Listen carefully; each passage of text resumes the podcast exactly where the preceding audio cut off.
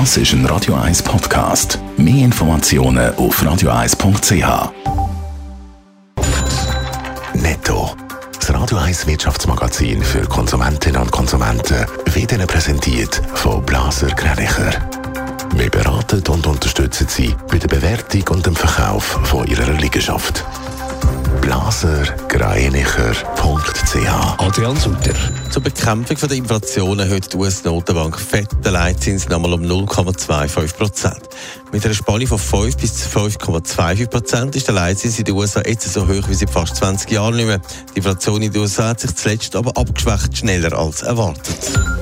Roaminggebühren sollen in der Schweiz eine fixe Obergrenze bekommen. Der Nationalrat hat eine entsprechende Motion verabschiedet. Ziel müsse aber sein, dass wie in der EU die Roaminggebühren ganz abgeschafft werden.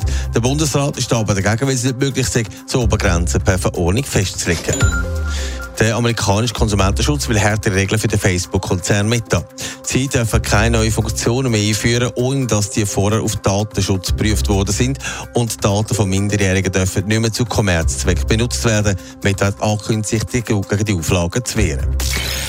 Ein Bericht von der Finanzkontrolle zeigt, Gesetze, die die Schweiz hat, dass Autoimporteure müssen einen Bus zahlen, wenn sie dreckige Kerne ins Land importieren, werden umgangen. Adrian Sutter, gerade Tesla spielt da mit in diesem schmutzigen Spiel.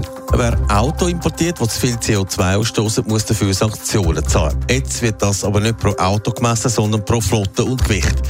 Die Autos von Tesla haben keinen CO2-Ausstoß, weil sie ja Elektroautos sind und sind zudem schwer. Tesla füllt darum ihre Flotte mit bis zu 7000 Autos von anderen Lieferanten auf und kommt für das Geld über.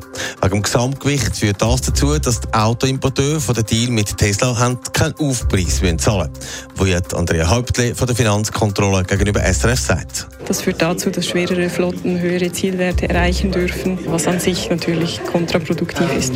Das führt dann dazu, dass nie in Europa so dreckige Autos unterwegs sind wie in der Schweiz. Was wird jetzt da unternommen? Es sollen Massnahmen ergriffen werden, um eben diese Schlupflöcher zu füllen. Wir empfehlen, dass vor allem diese Berechnungsformel angepasst wird, also dass dieser Gewichtsfaktor eine weniger wichtige Rolle spielt. So soll jetzt also einiges da werden, um den Autoimporteur schwerer zu machen, zum schmutzige Autos ins Land zu bringen, ohne dass sie Sanktionen zahlen müssen. Netto, das Radio 1 Wirtschaftsmagazin für Konsumentinnen und Konsumenten.